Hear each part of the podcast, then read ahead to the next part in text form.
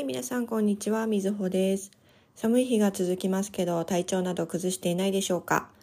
私はいつも毎朝30分ぐらい健康のために散歩をしています。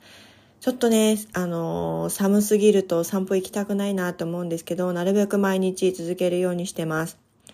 朝散歩するのはね、健康にもいいんだそうです。私はずっと家で仕事をしているので、ずっと家で仕事してるとどうしても運動不足になってしまいますからね。で、最近それに加えて筋トレも始めました。今は腹筋だけなんですけど、えっ、ー、と、お気に入りの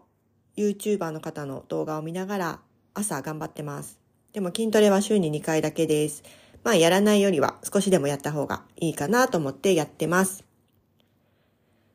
はい。ということで、今日の話は私がコーチングを受けた話をしたいと思います。実はですね、おととしなんですけれども、えっ、ー、と、コーチングを受けました。何のコーチングかというと、英語のコーチングです。えー、そもそもですね、私、英語は昔からあの勉強するのは好きだったんですけど、社会人になってからは一切勉強するあの機会がなかったというか、やらなくなってしまったんですね。なんでかっていうと、必要なくなってしまったからです。でも、もともと英語自体は好きだったので、たまに英語のテキストを買ったりして、まあそれを見たりはしてたんです。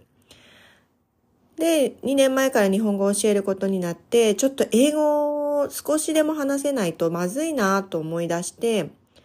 あの、英語できないとちょっと大変だなと思うようになって、勉強していこうと思いました。で、独学で勉強していこうと思ったんですけど、なかなか続かないんですよね。毎日のやることに忙殺されてしまって、えっ、ー、と、英語の勉強はどうしても頭回しになってしまって、毎日続けるっていうことがなかなか難しかったんです。で、それでどうしようかなって思ってた時に、あの、英語のコーチングがあることを、に気づいたんですね。まあ、英語のコーチングがあるということを、あの、インスタグラムで見かけたんです。で、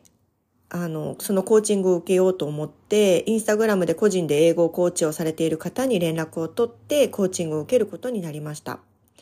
で、コーチングって、まあ皆さんご存知の方もいると思うんですが、別にその方からその英語を教える、教わるわけではなくって、その英語の学習、英語学習を習慣化させるコツだったりとか、自分に合うテキスト、勉強方法のアドバイスをもらったりするんですね。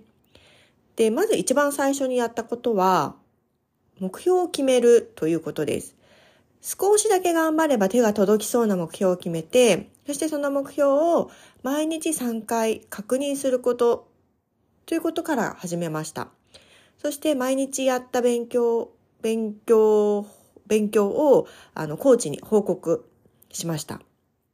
毎日何をやったか、何をどのぐらいの時間やったかというのをコーチにあの、報告しないといけないので、すごく強制力があるものです。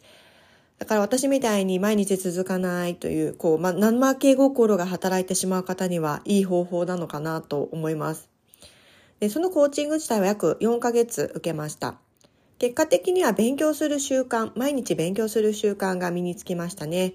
まあ仕事や家事ももちろんあるんですけど、その隙間を見つけて勉強する癖がつけま、つきました。コーチングを受けてからは体調不良の日を除いてほとんど毎日英語を勉強することができています。えっと、以前受けたスピーキングのテストでも中級の上ぐらいのレベル、B2 レベルぐらいまで取ることができました。まだまだね、あのこう、私の中では全然喋るレベルっていうのは高くないと思ってるので、引き続き練習しなきゃいけないかなと思ってるんですけど、でもまあその B2 を一回取れ、取ることができたので、この結果は私にとっては大きなモチベーションアップにつながりました。えー、まあ語学学習ってね、本当に終わりがないと思います。このポッドキャストを聞いている皆さんも日本語が上手くなりたい皆さんばかりだと思います。えっと、コーチング受けてみて、初め、あ改めて分かったことなんですけど、まず目標を明確にすること。自分は、その、英語、日本語、まあ、ね、将来的にこの言語を使ってどうなりたいかっていうのを目標を明確にすること。そして毎日少しでもいいから勉強すること。少しでもその言語に触れることが大事だと思いました。机に向かって手を動かすだけが勉強じゃないですからね。まあ耳と口を動かしてシャドーイングするのも本当に効果的な学習方法だと思います。